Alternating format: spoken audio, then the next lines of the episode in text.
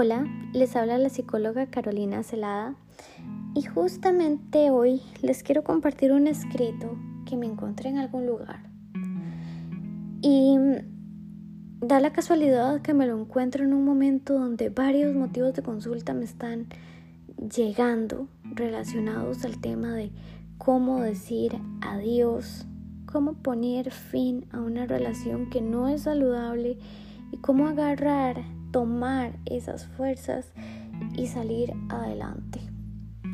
Darse el lugar que uno merece y empezar a creer que la felicidad está en manos de nosotros y no de otra persona. Así que les leo este texto que se llama Renuncio a tu amor destructivo. Yo en algún momento pensé que te amaba y quizá que aún te amo. Por eso el alejarnos me llena de tristeza, angustia y dolor. Estoy tratando de verdad, estoy tratando de comprender por qué llegué a permitir tus maltratos, tus agresiones, tus humillaciones. Pero hoy estoy dispuesta a renunciar a algo que no puede llamarse amor. Hoy estoy sintiendo de nuevo amor, pero por mí misma. Estoy tratando de reconciliarme conmigo misma, negándome la posibilidad de volver a una relación tan destructiva, en donde ningún momento crecimos como pareja, donde solo nos provocábamos dolor. Reconozco que tu ausencia me causa pena, pero estoy dispuesta a aceptar tu partida. Acepto mi dolor al extrañarte. Creía que te amaba. Incluso llegué a necesitarte, pero ahora quiero aprender a olvidarte. Sé que puedo vivir sin tu presencia porque ahora comprendo que solamente no puedo vivir si no me tengo a mí misma. No sé qué falló y no quiero buscar explicaciones. Solamente deseo recuperarme y vivir para amarme.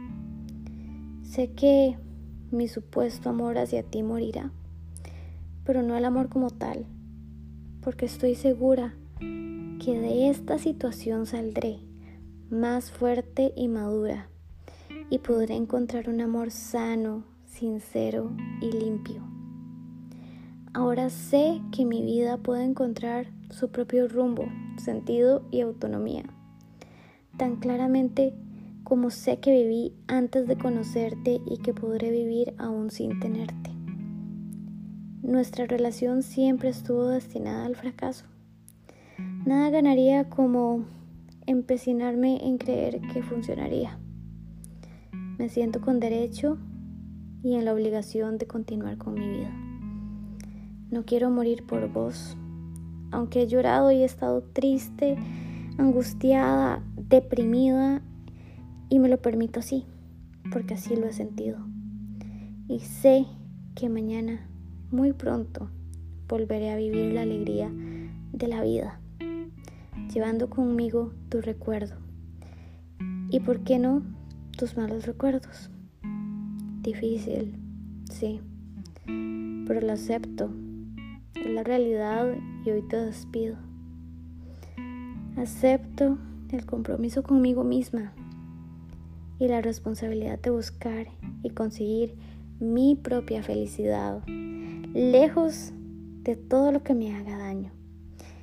Quiero amar y no necesitar.